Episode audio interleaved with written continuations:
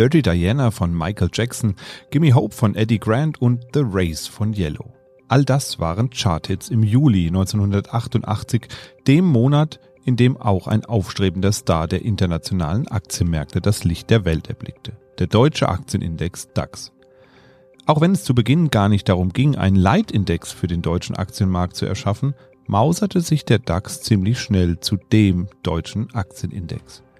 In einer Studie der volkswirtschaftlichen Abteilung der DK Bank wird ein Blick auf die vergangenen 35 Jahre geworfen und natürlich auch geschaut, was es denn gebracht hat. Ein DAX-Investment. Wir sprechen drüber in dieser Folge Mikro trifft Makro. Mikro trifft Makro. Das Finanzmarktgespräch der DK Bank. Herzlich willkommen zur 73. Folge Mikro trifft Makro. Die heutige Folge ist etwas außer der Reihe und widmet sich einem ja, besonderen Jubiläum, nämlich dem 35. Geburtstag des Leitindex der deutschen Aktienmärkte, dem DAX. Und an meiner Seite ist heute Joachim Schallmeier aus der volkswirtschaftlichen Abteilung. Den kennen die Zuhörerinnen und Zuhörer vielleicht schon aus der vorletzten Folge. Da war er auch schon mal hier. Hallo und herzlich willkommen zurück, Joachim. Ja, schön, dass ich da sein darf. Wir schauen ja mal zurück auf den DAX so ein bisschen ähm, auf die letzten 35 Jahre. Schauen wir mal auf den 1. Juli 1988. Ich habe ja vorhin in der Einleitung schon so ein bisschen popkulturelles Wissen geteilt. Also was war eigentlich so in den Charts damals? Schauen wir aber auch mal ein bisschen auf die wirtschaftliche Lage von Deutschland damals. Immerhin war das ja ähm, kurz nach dem Rentencrash. 1987 war der und danach folgte dann auch schon die Wiedervereinigung. Wie war denn die wirtschaftliche Lage, als der DAX das Tageslicht erblickt hat? Naja, die, die wirtschaftliche Lage der 80er war schon ein extrem spannendes Umfeld, würde ich sagen. Also man, man denkt ja immer, äh, heute ist es schon äh, irgendwie unruhig, was die Rahmenbedingungen anbelangt, aber wenn man sich da mal in die 80er zurückversetzt. Wir haben eigentlich Anfang der 80er ein Wettrüsten gehabt, ja. Ähm, in den USA mit den Reaganomics hat äh, Reagan ähm, die Wirtschaft stark in, zum Wachstum gebracht, aber hat eben auch stark aufgerüstet. Ich meine, es war der Kalte Krieg und der ist dann erst Ende der 80er Jahre hat er sich zum Glück ja so langsam dann positiv aufgelöst in der ehemaligen Sowjetunion eben und bis hin dann natürlich zur friedlichen Wiedervereinigung, was ja wirklich das größte Glück überhaupt äh, in unserer eigenen Geschichte dann war. Ähm, also es waren schon bewegte Zeiten, aber es waren durchaus wachstumsstarke Zeiten. Sowohl die USA sind in dem Zeitraum gut gewachsen, als auch Deutschland seit Anfang der 80er eigentlich kontinuierlich positive Wachstumsraten bei einer moderaten Inflation auch. Ja, also wirklich ein ganz gutes Umfeld und in dieses Umfeld ist dann eben der DAX auch hineingeboren worden und ja, am, am 1. Juli 1988 gab es eine Pressemitteilung. Das ist sozusagen der offizielle Start äh, vom DAX, der 1. Juli 1988. Später wurde der DAX dann zurückgerechnet, sodass so die amtliche Geburt äh, sozusagen der 1. Januar war. Man hat es dann auf 1000 Punkte eben als Basis indiziert. Ja, das sind so die, die Rahmenbedingungen, unter denen der DAX losgestartet war. Genau, jetzt hat man sich ja entschieden, okay, wir machen jetzt so einen Aktienindex, die 30 größten äh, Unternehmen kommen da rein. Gab es denn vorher in Deutschland keine offiziellen Indizes, die das irgendwie abgebildet äh, haben? Oder wer hat sich das überhaupt alles ausgedacht mit dem DAX? Wie kam es denn dazu? Naja, es gab schon äh, vorher auch Indizes. Ähm, gab zum Beispiel äh, einen Index von einem Bankhaus, Bankhaus Hardy, kennt heute jetzt auch niemand mehr, den sogenannten Hardy-Index, der wurde regelmäßig berechnet auch. Es gab auch von der Börsenzeitung schon äh, einen Index. Äh, Banken haben teilweise, Commerzbank hat auch einen Index berechnet gehabt. Aber also da vielleicht auch noch zum Anschluss an deine Frage vorher. Äh, man muss sich das auch einfach vor den 80er Jahren vorstellen. Also die Computertechnologie, die fing da gerade erst mal an. Ja, ich meine, wenn man heute auf das Parkett der Frankfurter Börse geht, dann kann man sich das eigentlich noch so ein bisschen vorstellen, wie das damals war. Und ähm, zur Geburtsstunde des DAX wurde einmal am Tag mittags ein Kassakurs ermittelt. Ja, und der wurde dann abends sozusagen in eine äh, Kurszeitreihe eingepflegt. Ja. Deswegen war eben auch die, die Entwicklung von so einem Index möglich dank der Ent Entwicklung der Technologie, ja, Computertechnologie. Man konnte endlich mal Zeitreihen auch kontinuierlich fortschreiben. Dementsprechend war das dann der Startschuss äh, weg von sozusagen einer einmal am Tag einer Preisfeststellung, sondern hat dann eben alle paar Minuten Preis festgestellt, konnte kontinuierlich eine Zeitreihe errechnen und äh, deswegen, es gab vorher schon Indizes, aber es eben nicht zu vergleichen dann mit einem kontinuierlich notierten DAX-Index Und ähm, man hat später die Indizes verkettet. Also deswegen gibt's auch eine längere Historie, wenn man sich den deutschen Markt anschaut, weil man einfach diese Vorgängerindizes zusammen mit dem offiziellen DAX dann eben verkettet hat. Und das ist so ein bisschen die, die börsengeschichtliche Entwicklung, sage ich mal, hinter dem, dem DAX-Index. Ja. Also war das auch so eine Kooperation eigentlich verschiedener Personen und Institutionen, die den DAX entwickelt hat?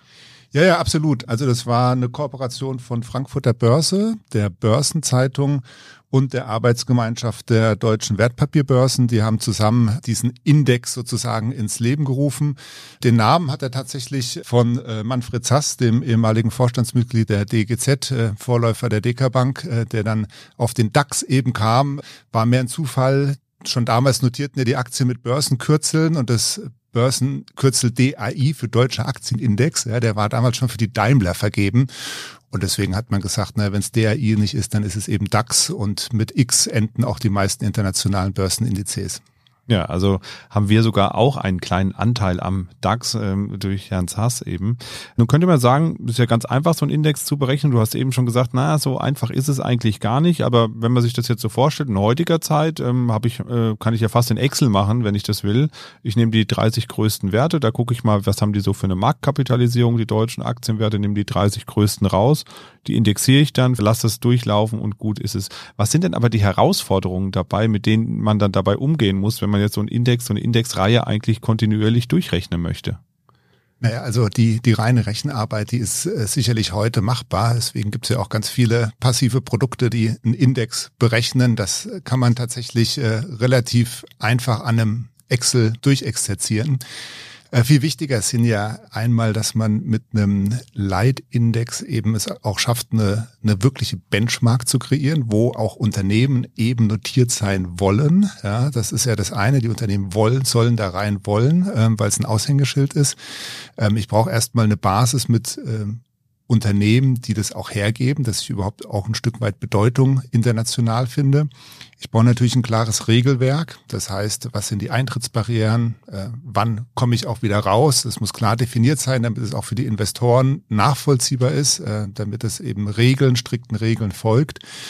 Ich brauche gewisse Grenzen. Wie stark können Gewichtungen sein? Kommt die gesamte Aktienanzahl da rein oder nur der Streubesitz und so weiter und so fort. Also das sind eher die Schwierigkeiten als die rein mathematische, technische Berechnung. Die war damals eine Herausforderung, aber sicherlich heute nicht mehr. Und damals waren die Rechner ja auch noch wesentlich größer und viel leistungsärmer, als es heute der Fall ist. Ich vermute mal, unsere Smartphones heute sind deutlich stärker in der Rechenleistung als äh, die Großcomputer der späten 80er Jahre. Nun gab es ja im DAX auch ähm, Veränderungen in der Zusammensetzung. Wir haben ja gesagt, das sind die 30 größten. Mittlerweile sind es ja übrigens äh, die 40 größten ähm, Unternehmen Deutschlands.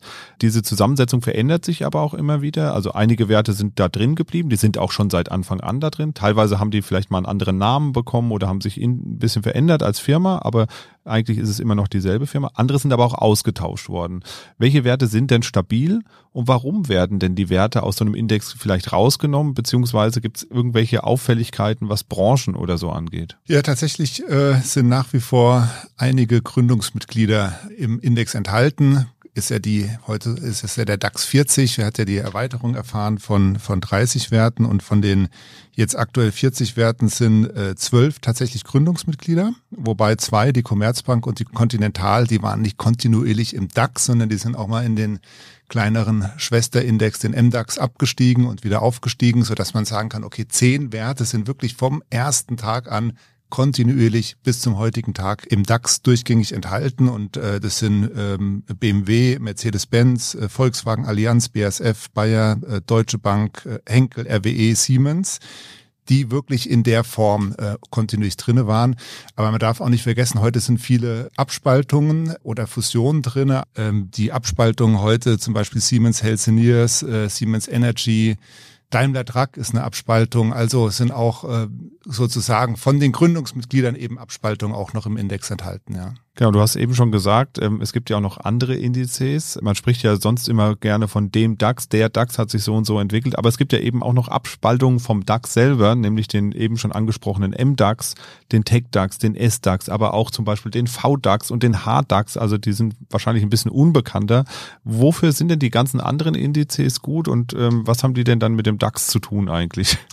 Ja, ist eine ganze DAX-Familie äh, geworden, genau. DAX-Bau sozusagen. Ja, und der Gut, der Leitindex ist nun mal der, der DAX. Also das ist äh, der Leitindex sind die größten äh, Unternehmen drinne. Dann gibt's den, den MDAX, der ähm, einfach die mittelgroßen Unternehmen eben vereint und die S, der S-DAX, der eben die, die kleineren Unternehmen vereint. Das ist eigentlich so die Abstufung eher nach Marktkapitalisierung als nach Größe der Unternehmen. DAX eben die, die großen mit der größten Börsenkapitalisierung, dann der MDAX, dann der S-DAX. Der TechDAX äh, ist äh, ja so ein bisschen anders äh, gestaltet und auch anders entstanden. Ähm, wir erinnern uns vielleicht alle noch an den NEMAX. Äh, den gab es nämlich auch mal. Es war der neue Marktindex. Der hatte seinen Hochpunkt ja im Jahr 2000, äh, also als wir hier auch die Technologie Hosse äh, und auch das anschließende Platzen begleiten durften. Da ist der NEMAX dann äh, zum Opfer gefallen am Ende des Tages. Und der wurde dann in den TechDAX umgetauft. Ähm, also den gibt's seit 2003, den TechDAX. Ähm, und das sind eben technologieorientierte Unternehmen drinne. Ähm, ganz interessant, damals waren das tatsächlich sogar zum, zu einem großen Teil waren das schon damals äh, der TechDAX, als er 2003 entstanden ist, waren es Solar- und Nachhaltigkeitsunternehmen. Auch Windkraftunternehmen Nordex war auch, auch ein Mitglied vom, vom TechDAX dann schon damals. Also das ist so ein bisschen die Abstufung. Einmal eben DAX, MDAX, SDAX nach Marktkapitalisierung, nach Größe, TechDAX als Themenindex, mehr die technologieorientierten Unternehmen. Der VDAX ist, ein, ist was anderes, ist ein Volatilitätsindex, äh, von daher äh, nicht jetzt damit zu vergleichen. Genau, das ist also nochmal eine ganz andere Kategorie von Index, die wir da sehen. Schauen wir nochmal ein bisschen auf einen Punkt, äh, den glaube ich entweder die Menschen teilweise gar nicht so auf dem Schirm haben, beziehungsweise häufig auch vielleicht gar nicht ja, richtig verstehen, sage ich jetzt mal so. Es gibt ja beim DAX auch noch äh, eine Differenzierung in einen Performance-Index und in einen Kursindex. Und die entwickeln sich ja auch komplett unterschiedlich. Wenn man sich die Werte der beiden Indizes anschaut, dann sind die ja auch ganz weit auseinander. Was steckt denn hinter diesen beiden Indizes und warum sind die so äh, wichtig und auch so interessant? Ja, das ist äh, wirklich eine, eine globale Besonderheit, kann man sagen, dass der DAX als Performance-Index gerechnet wird. Also normalerweise sind die Aktienindizes Kursindizes. Das heißt, die geben einfach die Kursveränderungen der Aktien wieder. Jetzt ist es aber so, dass ja ein ganz großer und gewichtiger Teil von einem Aktienertrag eben nicht nur der Kursertrag ist, äh, sondern vor allen Dingen die Dividende. Ja, die Dividende spielt ja eine ganz zentrale Rolle. Und äh, die einfach so zu vernachlässigen, ähm, das ist äh, eigentlich ein, ein Stück weit wirklich äh, schade, weil, weil sie einfach einen wirklich wichtigen Beitrag auch zum, zum Gesamtwert äh, von der Aktienanlage ja beisteuert. Und äh, der DAX hat insofern wirklich dieses Alleinstellungsmerkmal, dass dort die ausgeschütteten Dividenden wieder reingerechnet werden. Ja. Und damit ist er äh, ein Gradmesser wirklich für den Gesamtertrag, wenn eben die vereinnahmten Dividenden auch in den Aktienmarkt wieder angelegt werden. Und das zeigt, äh, wenn man sich das jetzt eben seit Auflage des DAX äh, 1988 anschaut, dann kommt der DAX, so wie wir ihn kennen, auf 8,1 Prozent pro Jahr Wertentwicklung. Und wenn man äh, eben diesen Effekt der wiederangelegten Dividenden nicht berücksichtigt, dann kommen wir nur auf 5,3 Prozent per annum. Also beides hervorragende Wertentwicklung, gar keine Frage, aber man sieht einfach, wie groß dann wirklich dieser Beitrag und wie wichtig der Beitrag der Dividende ist. Apropos Anlageergebnisse, da habt ihr ja auch drauf geschaut. Ähm, du hast jetzt eben schon ein äh, bisschen verraten, 8,1 Prozent PA, also pro Jahr an ähm, Wertentwicklung konnte man machen mit dem DAX. Ähm, was habt ihr sonst noch so rausgefunden über die Anlageergebnisse? Gibt es da irgendwelche Besonderheiten, wo ihr sagt, ah, das waren schwierige Phasen, das waren gute Phasen? Der DAX hat ja da wahrscheinlich einiges durchgemacht in der Zeit. Ach, der, der DAX hat wirklich ganz, ganz viel durchgemacht. Ich meine, das ging ja gleich am, am Anfang sozusagen los, 90er Jahre. Ich meine, wir hatten den äh, zweiten Golfkrieg, ja, also Anfang der 90er, als äh, der Irak im, im Emirat Kuwait einmarschiert ist. Das hat natürlich ein globales Börsenbeben ausgelöst, ja. Ähm, in dem gleichen Jahr dann, dann schon äh, den Zusammenbruch in Japan gehabt. Also da hat der DAX dann auch gleich mal 30 Prozent am, am Anfang seines jungen Lebens sozusagen korrigiert. Und dann kamen ja äh, weitere Einbrüche, äh, meistens äh, tatsächlich globalen Entwicklungen geschuldet, das muss man schon sagen. Wir haben einige selbstgemachte Kurskapriolen.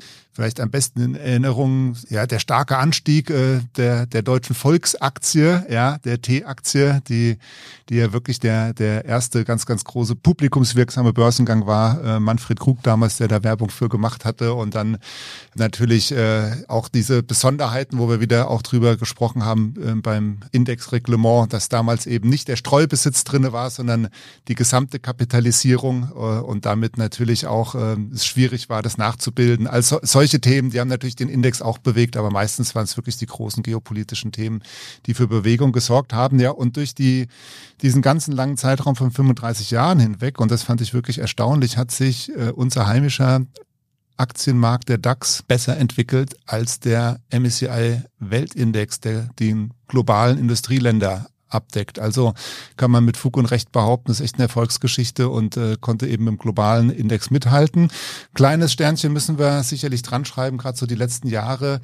Da sieht's dann gerade gegenüber den US-Aktien nicht mehr ganz so gut aus, weil uns einfach diese großen Plattformen und Technologieunternehmen fehlen, die, die dann ja den US-Aktienmarkt wirklich gegenüber eigentlich allen globalen Indizes äh, haben abrauschen lassen. Ja, da kam dann auch der heimische DAX nicht mit, aber die Ausgangslage jetzt auch, wenn man mal ein bisschen nach vorne schaut, die ist wirklich hervorragend, weil wir einfach hervorragend aufgestellte globale Champions sozusagen im DAX nach wie vor haben und das Ganze zu einer günstigen Bewertung. Also von daher der Blick nach vorne ist, ist, äh, ist wirklich ein sehr positiver, ja.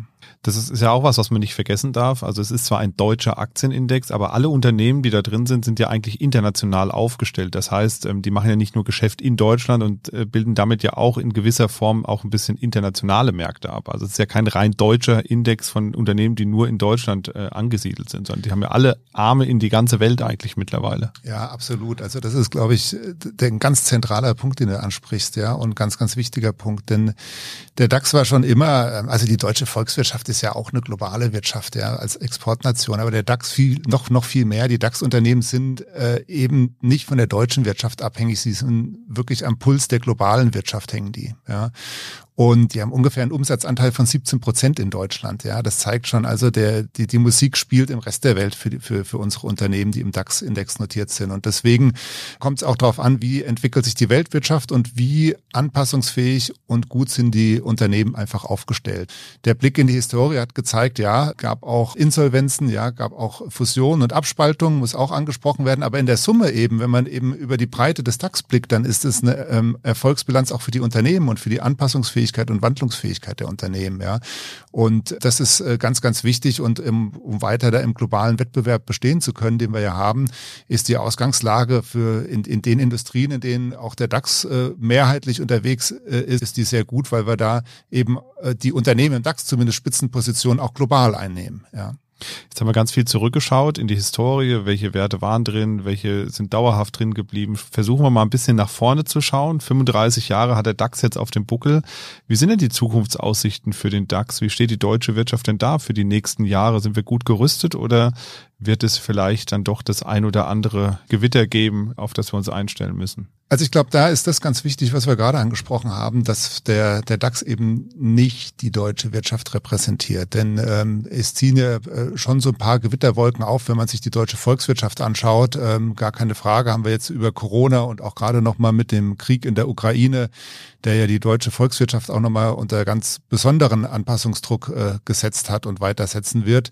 Die DAX-Unternehmen sind eben international aufgestellt, ja. Die sind eben nicht mit der deutschen Volkswirtschaft gleichzusetzen. Und in, in diesen Positionierungen, in denen die Unternehmen sich da befinden, haben sie auch nach wie vor marktführende Stellung, ja. Und äh, deswegen trauen wir dem, dem DAX da äh, auch in den nächsten 35 Jahren äh, viel zu. Vor allen Dingen hat der Blick in die Historie gezeigt, dass eben die Unternehmen anpassungsfähig sind, ja. Ähm, die können auch eben an auswärtigen Standorten außerhalb von Deutschland sehr, sehr erfolgreich tätig sein. Das ist jetzt nichts, was man der deutschen Volkswirtschaft wünscht, aber es ist tatsächlich äh, für den DAX-Anleger, der sozusagen in die Unternehmen eben investiert, eben miteinander zu trennen. Von daher äh, muss man sagen, äh, dass wir das Ganze auch, ähm, ich meine, wir notieren äh, jetzt aktuell bei nahe Rekordständen, ja, und äh, trotzdem äh, zu unterdurchschnittlichen Bewertungen. Und das ist eigentlich ganz, ganz wichtig, gerade wenn man in die Zukunft blickt. Die, die Ausgangslage ist, ist wirklich eine, eine, eine vernünftige, ja. Ja, ich hätte jetzt fast gesagt, dann treffen wir uns in 35 Jahren wieder, aber ich glaube, da werden wir beide nicht mehr bei der DK tätig sein. Also von daher erstmal jetzt vielen Dank für die Momentaufnahme. 35 Jahre DAX, eure Studie, die werde ich nochmal verlinken. Dann können die ähm, Hörerinnen und Hörer da auch nochmal reinschauen, die ganzen Informationen, die ihr drin habt, ähm, vielleicht dann auch ähm, nochmal nachlesen. Ja, das war's dann mit unserer Sonderfolge zum DAX. Nächste Woche geht's weiter mit unserem Halbzeitgespräch mit unserem Chefanlagestrategen Jörg Beusen und unserem Chefvolkswirt Dr. Ulrich Kater. Da schauen wir so ein bisschen auf das erste Halbjahr 2023 zurück. Das war ja zum Glück etwas ruhiger als das erste Halbjahr 2022, wo ja doch viel durcheinander geraten ist durch den Ukraine-Krieg. Ansonsten werden wir aber auch viele spannende Zukunftsthemen besprechen. Ich freue mich, wenn Sie wieder dabei sind. Das war's von uns für heute. Machen Sie es gut und bis bald. Tschüss. Mikro trifft Makro ist ein Podcast der DK Bank. Weitere Informationen zur DK Bank finden Sie unter www.dk.de-dk-gruppe.